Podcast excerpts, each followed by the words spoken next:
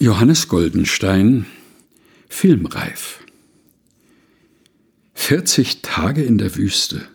Eine echte Challenge. Jeden Tag mindestens einen Instagram-Post, schon von der Vorbereitung.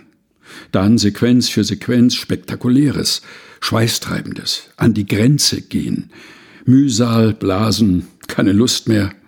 Doch aufgeben? Das war vorhersehbar. Oder auch nicht. Doofe Überraschung. Obwohl eigentlich hättest du dich doch so gut kennen können. Mit Störungen umzugehen lässt sich lernen. Dafür gibt's Seminare und Ratgeber. Nehmen Sie sie wahr und schicken Sie sie freundlich, aber bestimmt weg, ist ein klassischer Rat, wie man mit Ablenkungen in der Gebetszeit umgehen kann. Was aber, wenn ich selbst meine größte Störung bin? Störungen haben Vorrang heißt es in der themenzentrierten Interaktion. Ignorieren geht nicht. Versuch macht klug, aber Versuchung? Versuchung macht mürbe.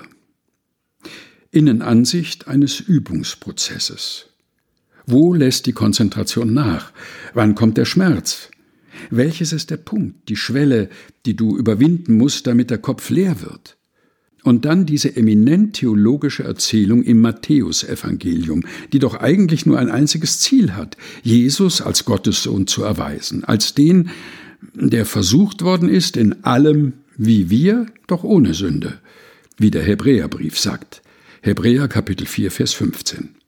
Gefundenes Fressen für die Drehbuchschreiber und Regisseure der Jesusfilme. Der große Durcheinanderbringer weiß scheinbar genau, wo er ansetzen muss beim Hunger, bei der Todesangst, bei der Ohnmacht. Sorg doch für Brot, beweis deine Unsterblichkeit. Akzeptier einfach, dass ich der Stärkere bin. Er hat Spaß an solchen Machtspielchen. Aber da ist er an den Falschen geraten. Der hier ist nicht kitzlig. Der lässt auch nicht mit sich spielen. Der ist klar, konsequent, hat Widerworte. Und die haben es in sich. Was hilft es mir beim Üben darüber nachzudenken? Es ist schon auch tröstlich, oder?